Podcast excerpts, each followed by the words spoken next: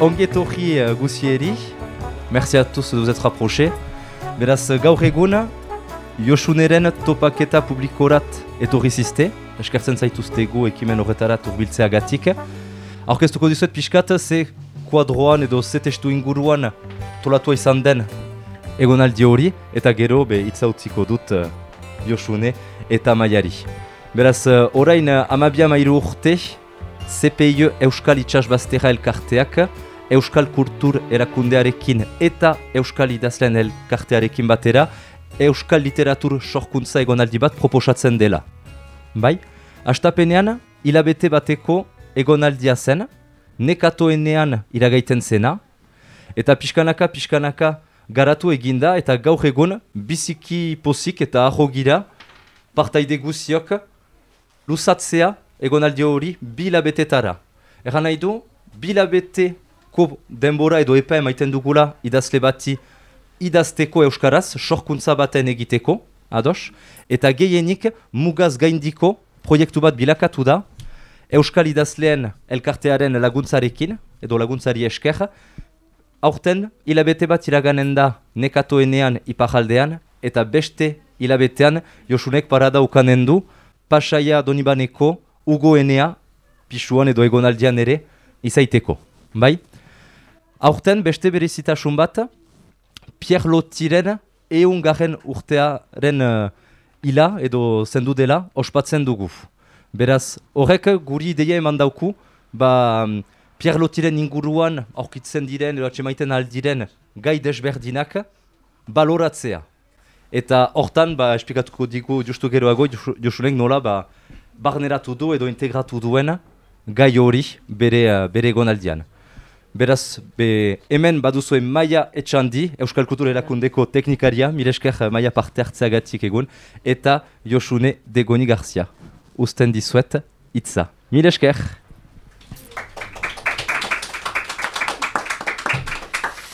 Beraz, bai atxalde deneri, ongi etorri uh, beraz liburu denda ede jortara, eskerrak uh, la grandi liburu dendari uh, gure egezibitzeagatik uh, gaualdi honentzat. Um, bai, jonek errandoen bezala, beraz uh, egonaldi, idazketa egonaldi baten karietara, Josune beraz uh, gurekin dugu gaur, piskat bere lanaren uh, aurkesteko. Uh, Baina bere lana zitzegin haintzin, uh, ba hori Josune jendak berdin hemen etzaitu ezagutzen, eta piskat zure burua aurkesten alba duzu, zein izalda zure ibilbidea eta zure ogibidea zein den, eta, eta ara, hola hasiko gira zure ezagutza eginez. Bale, mila esker, maia, e, sarrera eta aurkezpenen gatik, mila esker baita ere e, joni hemen egoteagatik eta, bueno, egun hauetan e, mandia laguntza guztiagatik. Hemen zaudeten guzti etortzeagatik eta eskerrak eman izkiot baita ere e, CPI, e, CPI Euskal Itxas Basterrak, e, Euskal Kultura Erakundea eta Euskal Idazten Elkarteari, ba, hemen zuekin gaur endaian, baina baita ere nekatuenean hilabete honetan egoteko aukera emateagatik eta idazteko hain beharrezkoa den denbora oparitzeagatik, ez? E, beraz, bueno, eskerrik asko. E, ikusiko duzu galdera eta erantzun bakoitzarekin argazki bat proiektatuko dugula.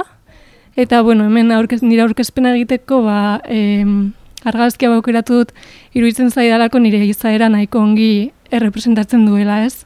Beti sentitzen dut, ba, nola baita milegiaren ertzean bizi naizela, bizi arriskoa jarriz, baina edertasunari begira. Eta oso intensoa da, baina benetan ala da. Zoritxarrez. E, bueno, ni, nik e, filosofia ikasi nuen donostian, e, gero ingeles ikasketetako gradua egin nuen baita ere, eta beti mugitu izan naiz ba, filosofia eta literaturaren artean, baita masterrean eta geroko ikasketetan. E, Ogi bidez, idazle argazkilaria eta dituzzailea naiz, idazle bezala euskaraz hiru poema sorta argitaratu ditut. E, beste liburu bat idatzita daukat, baina oraindik ez da ez da argitaratu. Gaztelaniaz Trenza Roja fanzinea kaleratu dut, e, poesia eta argazkilaritzan hasten dituena. horretan nabil orain baita ere beste liburu batekin. E, argazkilari bezala erakusketak egin ditut bai individualak bai kolektiboak e, Euskal Herrian eta kanpoan, baita Grezia eta Kanadan. Nire argazkiak ba, liburu eta diska batzuen azaletan azaltzen dira. Eta, bueno, amaitzeko izultzaile bezala, ba, bi liburu itzuli ditut inglesetik e, gaztelaniara, aliantzar gitaletxearekin, eta batez ere literaturaren arloan lan egiten dut. Eta hori da dena, uste dut. Ba, mire esker, beraz hobeto ezagutzen zaitugu orain, egiten du bizpairu aste orain nekatuenean zirela. Um, nola, nola senditzen zira, ara aniritsi zirenetik, Um, nola pasatzen da, ze girotan izan zira, ikusi dugu handuk haintzineko egunetan tempesta izan dela. nola pasatzen da zuretzat uh, nekatuenean egonaldia? Pasako dut argazkia. Bueno, hauek dira nekatunean egin dituan bi argazki, alde batetik, e, bueno, e, abadia jauregia saltzen da egun sentian, eta gero, e, bueno, basuko zuaitz bat karretira ongi batekin aterata. Ez duan ez hemen eskanerrik, ba ikusten dira hor mm, zuaitzen esladak, baina tira. E, ba egia zen nekatuen era pizkat beldurrez etorri nintzen hasieran, ni gaizu kronikoa naiz, e, gorputzeko sistema guztietan eragina duten hiru gaizotasun kroniko ditut, eta justu da honetan krisi handi bat izan dut, e, uda gehiena oean eman dut, Eta justo aurreko astetan nahiko gaizki nengoen, eta orduan, ba, beldurran dian eukan, e, pentsatzen duelako igual ez nintzelako gai izango hemen bakarrik egoteko, etxetik ainurrun, ez? Eta igual laguntza darko nuela, edo okerra jarriko nintzela. Baina egia esan gero hemen oso oso gustura egon naiz, eta ustut oso ongi etorri hemen egotea. E, badakit munduaren zat ez dela bat ere ona, e, urrian hain ona egitea, eta ondartzera joateko moduan, egotea, baina nik egia esan eskertu dut e, hori lehenengo egun eta astetan eguraldi hona izatea, aprobetsatu dut paseatzeko, e, naturarekin konektatzeko, eguzki hartzeko, kanpoan lan egiten egon naiz baita ere idazten eta eta irakurtzen, eta ustut horrek ez dakit oreka eta lasaitasun asko eman didala ez, horiek dira niretzat hitzak oreka eta lasaitasuna, eta idazteko lehen esan dudan bezala, Osa, nabaritzen da pila bat zure egunerokotasunetik ateratzen zarenean, eta betiko bizitzatik egunero amaika mila gauza egiten dituzula, eta batean idazketari eskaintzen diozunean ba, denbora bat bakarrik horretarako, eta zure buruarekin egoteko eta inguruarekin baita ere konektatzeko, hori ez dakit eh, oso ongi egon nahi zentzurretan bai. Eta mm, nola pasatzena baduzu alako egitualik, zure egunean, idazketa momentuak badituzu jananik definituak, edo heldu zaizun bezala momentuak ekartzen dizuna inspirazioaren araberan egiten dituzu. Hau izan da pixka da raroa, zen nina oso rutina zalea, bai. eta gauztak izan behar dira momentu zehatz, e, oza, modu zehatz batean egin behar dira, eta bestela desorekatzen naiz guztiz, oza, olako pertsona naiz. Eta ona etorri nahi zenean, bat baten, oza, rutina desagertu da, total.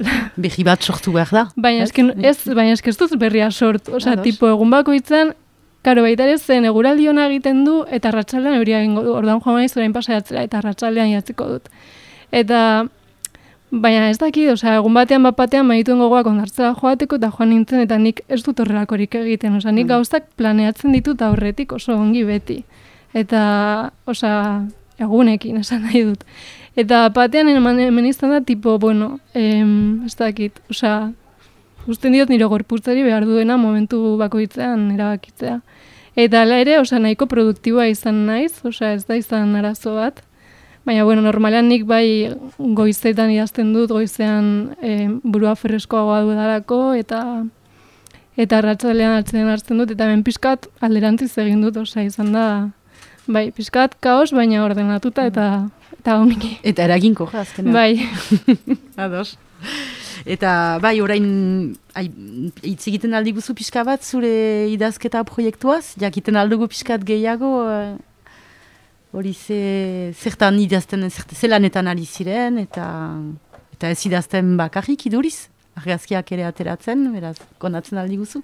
Bai, e, igual, oso goiz jarri dut barkatu, baina Bueno, e, hemen garatzen nahi naizen proiektua e, Islandiara egindako bidaia bati buruz da. E, ideia horri buruzko poema liburu bat idaztea da.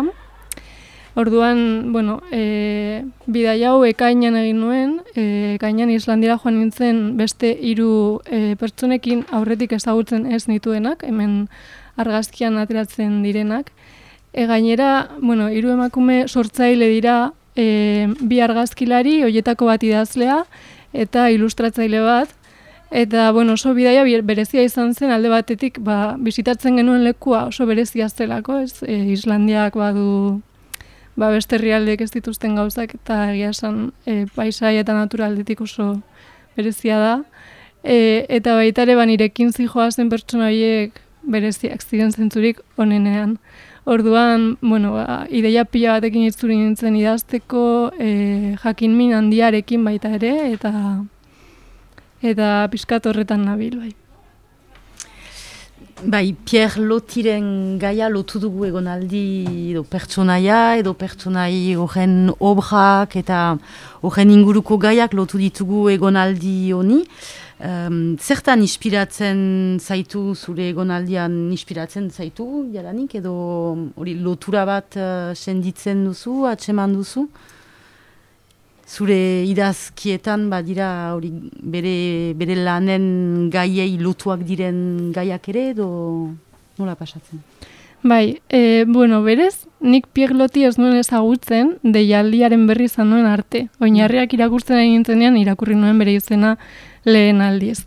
Ordua, bueno, ba, egin nuen lehen, lehen gauza izan zen, ba, berairi buruzko informazioa bilatzea, eta justo izan zen Islandiara joan aurretik, eta nik jaba nuen buruan Islandiari buruz idatzi nahi nuela zerbait, oinarrietan zehazten zen, ez? E, ba, lotirekin erlazio izan behar zela proiektuak, berak landutako gaiekin lotura, eta ba, dibidez, bidaia, e, munduaren esplorazioa, e, ez dakit, e, exotismo eta olako gaiak aipatzen ziren, ez? Orduan, ba, sinintzen berari buruz irakurtzen eta ikusi nuen e, ba, zeukala liburu bat Islandiarekin ar, e, lotura zeukana, e, Islandiako arrantzalea ditzen dena. E, eta, bueno, irakurri nuen, berez, Islandia ez da kasi aipatzen, osea, berak Islandiari buruz esaten duena da oso herrialde tristea dela, e, arripila bat daudela, eta hango jendeak ez dakila ez zer, zer den zuaitz bat eta gutxi gehiago. Baina, bueno, bai, deskribatzen duela pila bat e, Islandiako itsasoa ez, zolana asia eta arriskutsua da bortitza, eta, eta lurra gertzen ez den arren itsasoak bai dauka oso garrantzi handia. Liburu horrek lagundu zian ikusten ba, lotiren estiloa nolakoa den, ez? Eta gero mm. baita ere ba, berari buruzko testu batzuk irakurri nituen, e, obra gehiago momentuz ez, baina, baina bai irakurri dudala asko erari buruz, eta eta bueno, e, loturei dago kienez, nik esango nuke lehenengo lotura dela naturaren presentzia ez, mm.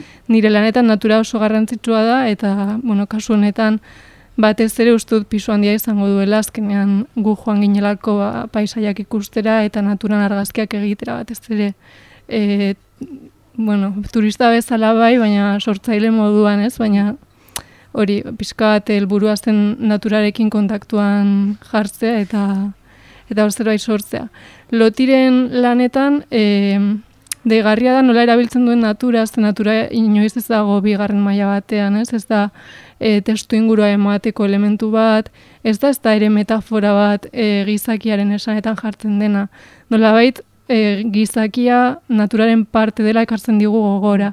Batzuetan natura pertsonaia bat da, ez, e, Islandiarekin lotura dukan liburu honetan, e, janek e, pertsonaia nagusiak esaten du e, itsasoarekin ezkondu behar dela.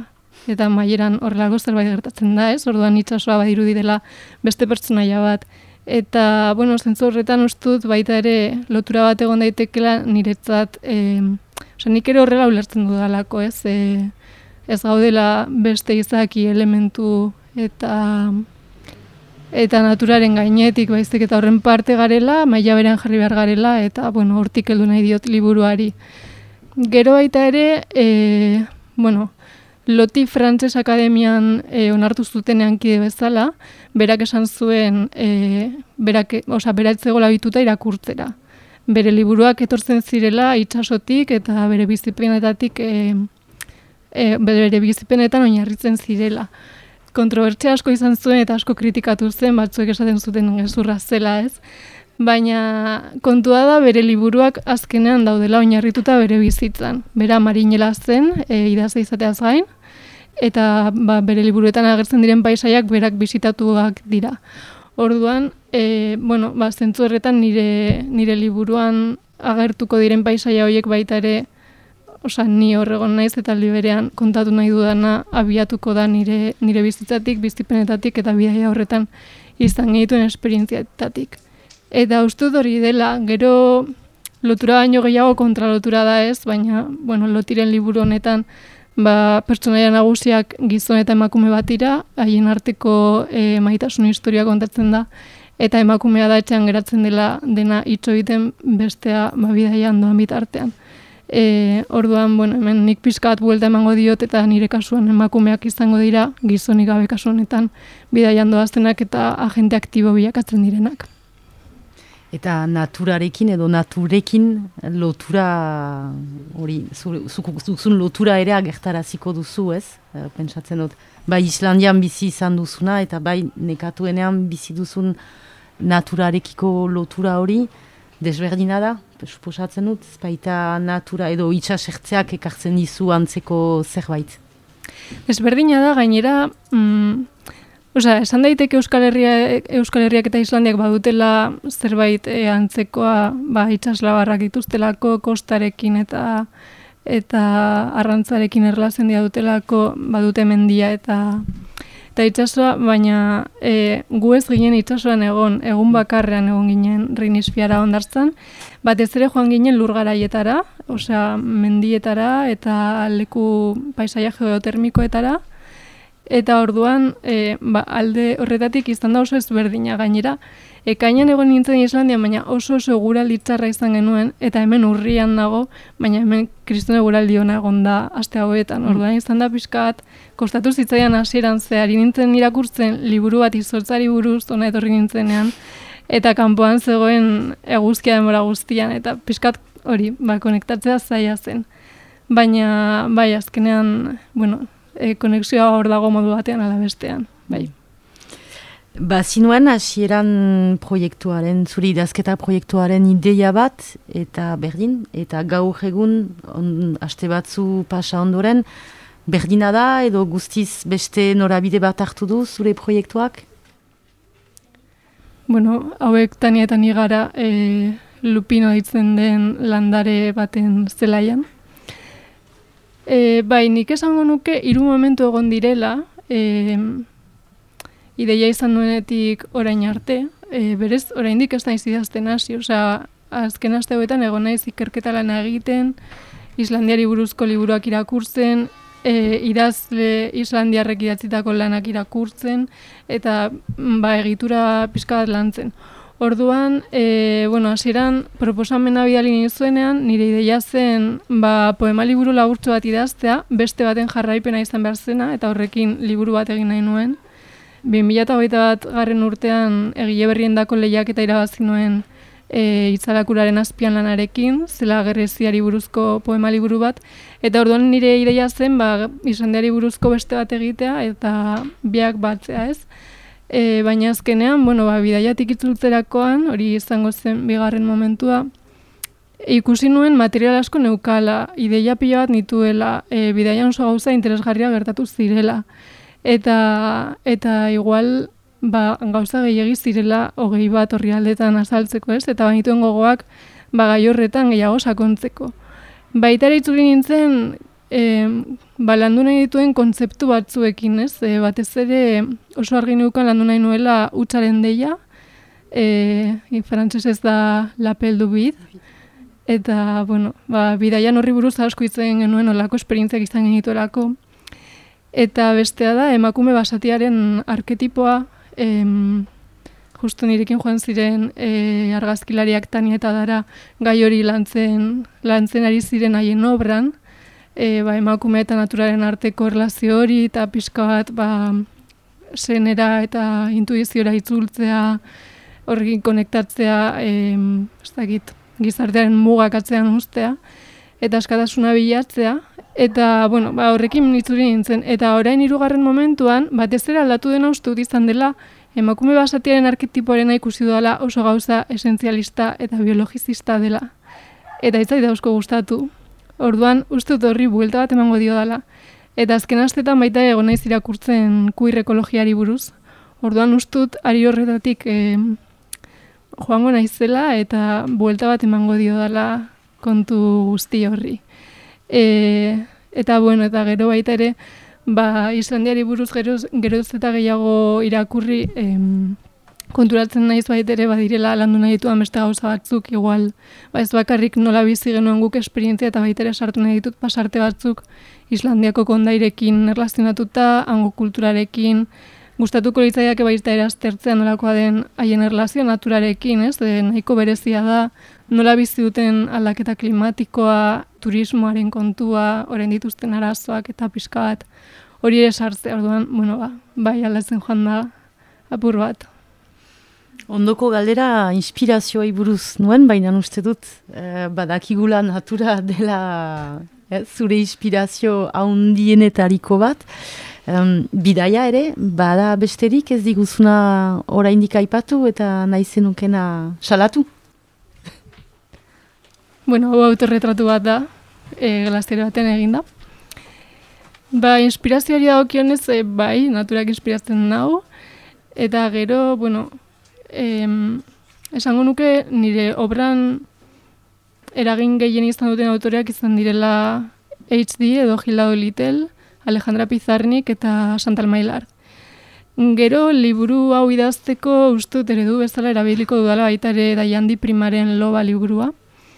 E, Piskat, e, ba, patriarkatuaren mitologiari buelta bat ematen diona, eta berri du hori guztia. Eta, eta ez dakit, e, literaturaz gain, eta bueno, nire adineko idazlen lanek ere e, bueno, badute hor bere eragina. Baina beste arte batzuetan inspirazioa bilatzea gustatzen zaio baita ere, ez? E, argazkilaritzan, arte visualan, bideojokoetan, baita ere nire paisaia asko askotan ez ditut naturatik hartzen, baizik eta bideojokoetatik.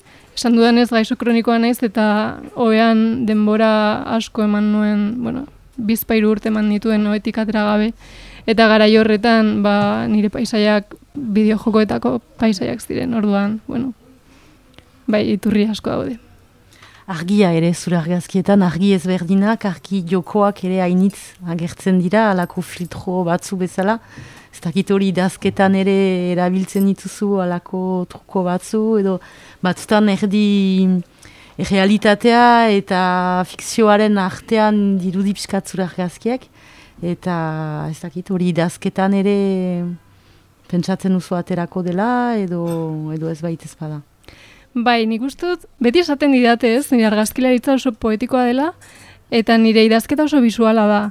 Orduan, ustut hor, e, bien artean hartu eman bat dagoela, edo nire mundua begiratzeko modua berdina dela biletan ez. Baina bai, e, denbora guztian nahi esaten bidaiari buruz idatziko dela, baina nire estiloa ez da bat ere realista. Orduan ez dut kontatu behar bidaian zer gertatu zen eta listo hori oinarri bezala hartuko dut eta seguronik zerbait ez dakit. E, ba, sorginkeriatik gertuago dagoen idatziko dut.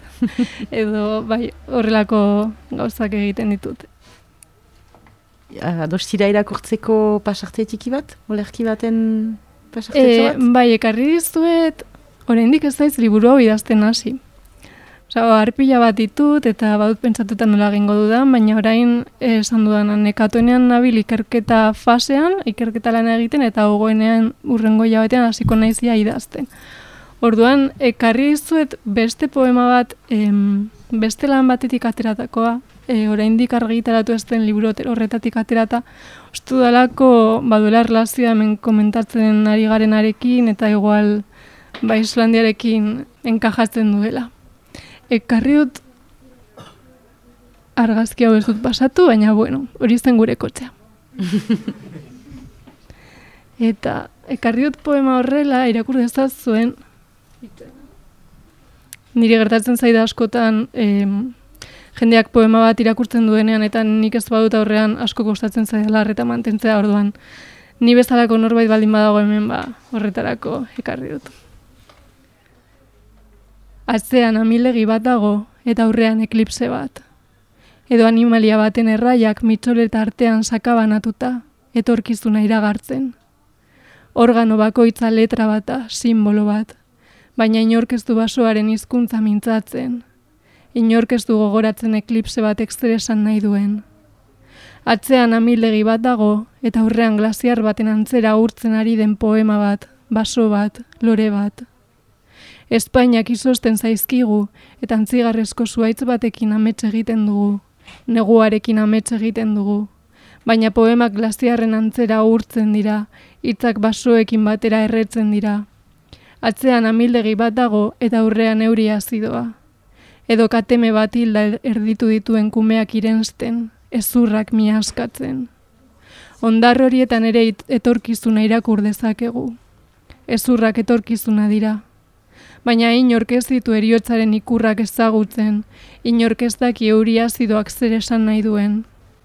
Eskuak urdintzen zaizkigo eta distopiak asmatzen jarraitzen dugu, munduaren amaierari buruzko poemak idazten eta basoak urtzen hasi dira, glaziarrek zu hartu dute, mitxoleta kuaderno zurien gainean odolusten ari dira.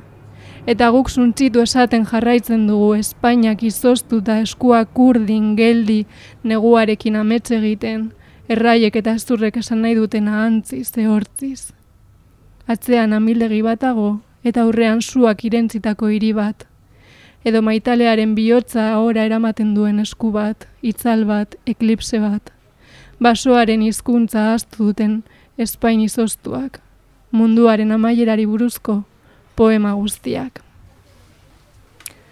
Bueno, poema hau idatzen nuen pixka bat pentsatzen aldaketa klimatikoaren kontu guztionetan ez, eta nola Ba, denbora guztian hitz egiten dugun munduaren amaierari buruz, alde batetik ahaztuta mundua ez dela gurekin amaituko, ez? Munduak aurrera jarraituko dugu gabe. Eta nola beti distopiekin betetzen dugu ahoa eta burua, ez? E, pelikula guztiak horri buruz dira, ez dugu etorkizun posible positibo bat imaginatzen. Munduaren amaierari buruzko poemak idazten ditugu, baina ez dugu beste mundu posible bat planteatzen, eta pixka bat horren arira arira doa. Eta, bueno, glazierrak agertzen direnez, iruditzen zitzaidan egokia gaur irakurtzeko. Mila esker, Josune, berdin galderarik bada, zuen artean.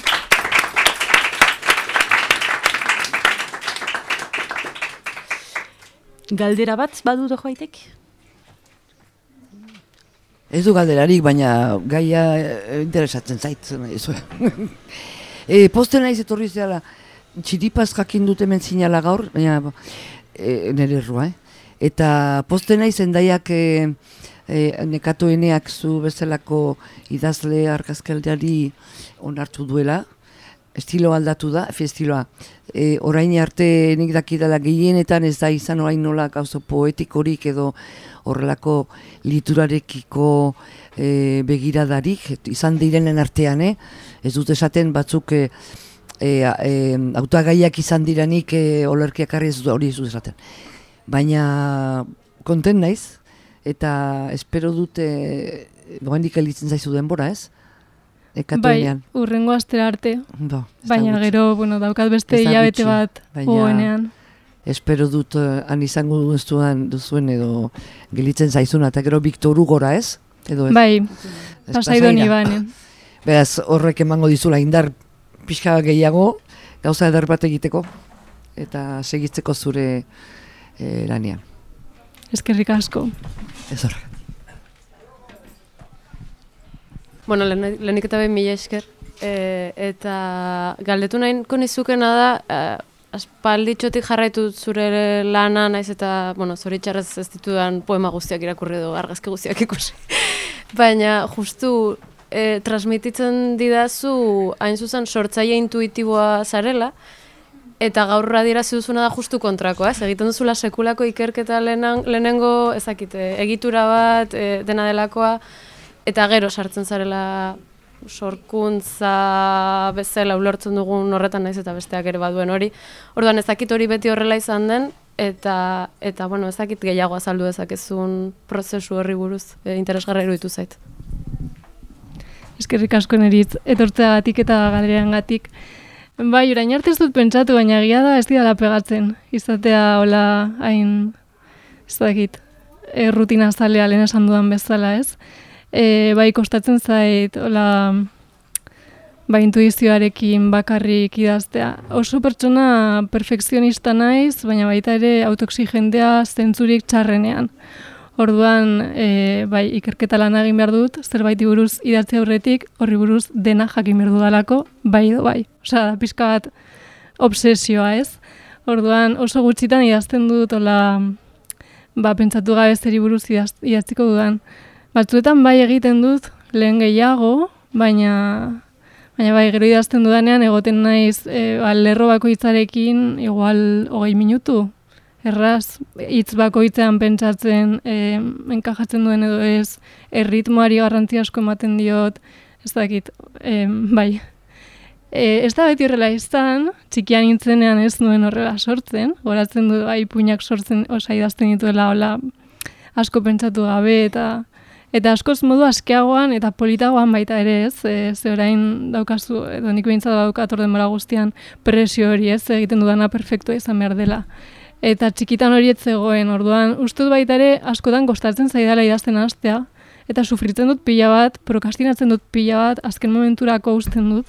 Eta gero ja, aste nahi zenean, gustera idazten dut, baina astea batzutan, osea, egiten zait, oso zaila zentzurretan, igual horregatik ikasten dut hainbeste lehenago baita ere ez, e, izan behar denez zain ona, ba ez dina hasi. Eta baina hori gero e, hasten naizenan oso gustora ibiltzen nahi sortzen. Argazkilaritzarekin adibidez, claro, argazkilaritzan guztiz kontrakoa da, argazkilaritzan hasi nintzen elomografi deskubritu nuenean, eta haien e, urrezko legeak ustu deitzen direla, esaten dut, bueno, hietako batean aipatzen dute, argazkiak egin behar dira pentsatu gabe eta modu esperimentalean. Eta ni horrela hasi nintzen argazkiak egiten, bueno, nik analogikoa egiten dut, eta nahiko esperimentala ikusi duzuen bezala koloren gatik eta, eta hori. Eta hor, hasi nintzen argazkiak egiten, askorik jakin gabe, gero ja formakuntza egin dut, eta eta teknika hobetu dut, baina egia da, osea normalean nik kamerarekin noala eta batzuetan ideia bat daukat aurretik, ez dut gehiegi prestatzen ez ere, baina prestatzen badut gero lekuan dagoenean egiten dut nahi duana eta hasten naiz ideia horretaz. Idazketan batzuetan ere bai, eh? irakurtzen dut ditudan gauza asko gero ez ditut erabiltzen. Baina bai, e, argazkilaritzen da gehiago joan egin segundula sentitzen naizen hau edo bestea. Eta zentzu horretan askeago sentitzen naiz, baina baina ala ere niretzat idazketa garrantzitsuagoa da orduan. Ez dakit bai, bi gauzak daude hor. Eta gustatuko litzaidake modu askeago batean idaztea, baina ez dakit, no, igual noiz bait lortuko dut horeka bi gauzten artean, edo. Aipatu dugu hori biziki rutina bat zenuela idazteko, eta hor nekatuenean hautsi duzula pixkat eh, hori usaia hori, egitual hori. Eh, asmoa duzu hori atxikitzeko edo berdin gogoa duzu ere zure jutin ezagutzen duzun jutina hortara itzultzea. Anartean izanen da beste egonaldi bat, beste usaia batzu sortuko dituenak, nola ikusten duzu hori beldujarekin zoaz edo lasaitasunez edo... Lasaiago noa ikusi dudalako oraingoan ongi gona izela ez, baina bai zentzu horretan E, claro, erain arte ikerketa egiten ibili naiz. Orduan, igual ez dute rutina inbeste behar. Bueno, nik rutina behar du da esaten dudanean, esan dut nire bizitako egun guztietan. Osa, inkluso zer dutan jan behar den, berandoago jaten badugu mm, ja kolapsatzen naiz. E, ez dakiz gertatu hemen. Baina idazteko nik uste, osa, beharko dudala, ez dela ez dakit, egun hauetan irakurtzeko eta paseoak emateko, bueno, baina idazten hasi behar banaiz, gainera esan dudan bezala idazten hastea kostatzen zait, horro bai uste dut, ba esan dudan bezala goizetan idatziko dudala, espazio konkretu batean, bueno, gero ugoenean nagoenean ikusiko dut nola egiten dudan dena ez, baina hor uste dut bai, bai erabiliko dudala metodologia hori oso gune desberdina da, pasatzen zira natura erditik portu industrial baten giro batetara, gainera, beraz, eh, ea, nola, bai. nola pasatko den hori dena? Ea. Mm. nik aipatu nahiko nizukena da, e, aipatu duzu mm, e, zure barnean, bai juzula olako ezakit zafraldi batzuk, batzutan positiboak, negatiboak pentsatzen dut, eta zure sormena ikusten dugunean, edo nik bederen ikustean, edertasuna bertzerik ez dut ikusten, harmonia ikaragarria, eta e, zaila egiten zait, eta jakin nahiko nuke, eazuk e, ze puntutaraino gozatzen duzun, gu gozatzen duguna. Ze, zeunek egiten duzun lan horrekin. Segun berriro hitz egiten ari garen literatura edo argazkilaritzari buruz. Literatura gehiago sufritzen dut, baina esan dudan bezala gehiago importazta dit edo mm, esfortzu gehiago jartzen diot edo ez dakit hasieratik egon da hor, nik beti da nik izan dut argi idazle izan nahi nuela, eta argazkilaritza beranduago etorri zen, igual horregatik e, da erabiltzen dut modu askeago batean, ez, ez dio dalako hainbeste garrantzirik jartzen. Gainera argazkilaritza heldu zen momentu batean non, nik hitzari ies egin behar nion. Osea, momentu horretan, bueno, momentu traumatiko bat izan zen, eta hizkuntzarekin e, ezin nuen esan, gertatu zitzaiana, ezin nuen horri buruz egin, eta ezin nuen hitz egin orokorrean. Orduan, e, gauzak asaltzeko beste modu bat behar nuen, eta aldi berean ies egin behar nion horri. Orduan, niretzat argazkilaritza beti izan da ies egiteko modu bat, zentzu horretan. Justo atzo Euskal Idazten elkartean ies egiteari buruzko artikulu bat e, argitaratu nuen, eta gaur ari naiz ies egiteari buruz hitz egiten berriz ere, baina bueno. Orduan, zentzu horretan, bai uste dut nire argazkila izan dagoela ez dakit positibismo asko edo, baina bai sartzen zarean nire Instagramean eta kolore asko dago ez. Naiz eta asko jotzen dudan moreetara eta zuri beltzera batzuetan, baina, baina bai, osea, nire paisaiak dira paisaia fantastikoak, e, ez dute realitatea den bezala erretratatzen, beti eraldatzen dut e, modu magiko batean. Eta, Eta zentzu horretan, bai gostatzen dut e, sormen prozesuarekin, e, argazkila izan batez ere. Batez ere gauzak amaituta daudenean. E, gauzak egiten ari naizen bitartean beti daukator zalantza, ez? Ongi aterako dargazki hau, gainera analogikoa denez momentuan ez duzu ikusten, bai ez, gero igual karretean ez da ze ateratzen, editatzean mm, hau ez dakit hobetzen edo okerrago jartzen nahi naizen, baina ja lan amaituta dagoenean horrek ematen didan ez dakit e, sentsazioa izugarria da, ez dakit e, zure buruarekin oso ongi sentitzen zara arrotasun handia daukazu zentzu honean esan dut, ez dakit. E, bai.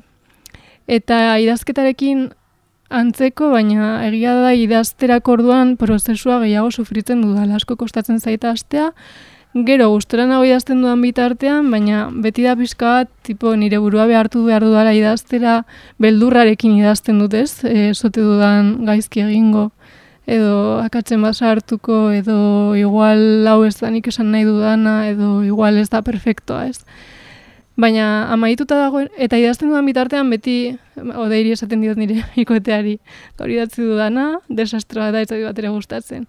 Igual pasatzen dira egun batzuk eta irakurtzen dut, berriro eta esaten dut ostras, kristona da, oso ongi dago. Ez, eta lan amaituta dagoenean beti gertatzen zait hori, osea, ari naiz idazten eta ustut ez naizela egiten ez, osea, ez naizela ari egiten ez zer desentea, Eta amaitzen dudanean, ja, osa erabakitzen dudanean, hau amaituta dago eta erakurtzen dudanean hasieratik amaiera arte, orduan bai, geratzen naiz gustura eta eta hori, eta momentu hori asko, asko disfrutatzen dut, bai. Eta, bueno, ba, ba, azken liburua idazten amaitu nuenean joan ginen, e, ba, kanpora faltzera jatetxe batera, ez, e, horri baita ere ba, bere denbora eskaini behar zaiolako, eta ez beste gauza batera pasa. Eta hori, bueno, badira argiunak hor e, sormen prozesuan. Zuri este txuriak ez dizu beldurtzen. Beste zerbait da beldurtzen dizuna. Eta ez, ez nahi duzu horrialde zuria edo Bai, horrialde txuria o pantalla txuria. Ez di, ez dira beldurtzen. Esan dizun bezala, mm, zalantzan gelditu naiz. Bai. Bai. Bai, oza, esaten dudanean astea kostatzen zaidala nik uste antzekoa dela, ez horri alde zuria da beldurtzen mm. nagoena. Uste dut. normalean beti entzun izan dut este horrealde txuria edo pantalla txuriak blokeatzen dituztela jendea, eta zu beste asa, asalpen luzeago bat eman duzu, eta ez dezu aipatu argi, argi eta garbi konturi, orduan salantza gelditu zait eta galdetu dizut. Bai, ez dakit igual oso tipikoa dela hori esatea edo Eta eske nire beldurra ez da agertzen ordenagailua piztu eta horri alde zuria ikusten dudanean. Da ordenagailua ireki eta piztu aurretik. Jena hil pentsatzen idatzi behar dut eta mm, ez dago eroso. Edo zerbait dauko bat barruan ongi ez dagoena. Orduan, ez dakit. Gero ja, bai, horri alde zuriaren aurrean nagoenean, eske beldurraren parte gehiena ja pasada, horretan igual, bai, arrazoi duzu baina, baina bai beldurtzen dago bai. Hmm. Ez dakit. E, aipatu duzunean argazkiak, e, este, zeiten duzu, argazkiatan ondoren ikutu eta orduan ja kalera eman, edo ikutu, ez dakit photoshopa, edo beste... Eta horretik ere, e, bueno, esan dudanez, nik argazkila izan logikoa egiten dut karretekin. Orduan, adibidez, hau, dela erdi morea, lomokron purple deitzen den karrete bat da, eta berezia etortzen da kolore hoiekin. Orduan, nik honi, eh, honi adibidez, eh, Photoshopen mm, mugitzen diot pixka bat kontrastea argia, igual nahi baut izatea pixka bat gorriago edo urdinago, baina gauza gutxi. E, bai egiten dudana asko da e, argazkiak aldatu aurretik, eskuekin edo errebelatze prozesuan.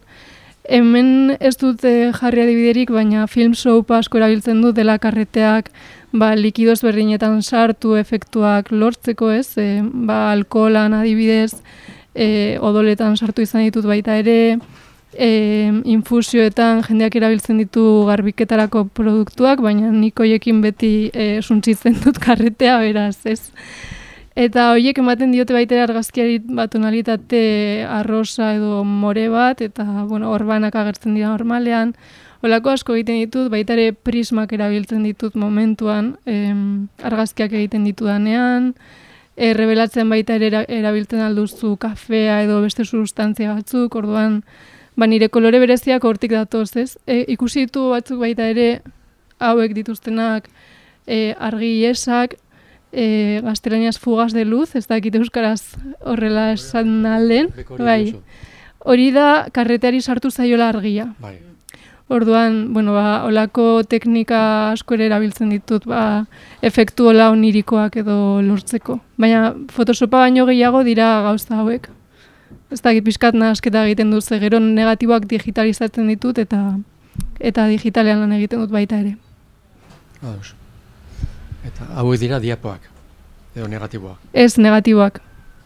Badago bat diapoa, hau, hau da fugibel bila bat. Mhm. Baina bestela hogeita maus milimetrokoak. Uste dut hortan uh, bukatzen aldu gula. Mil esker hainitz, mil esker uh, Josune.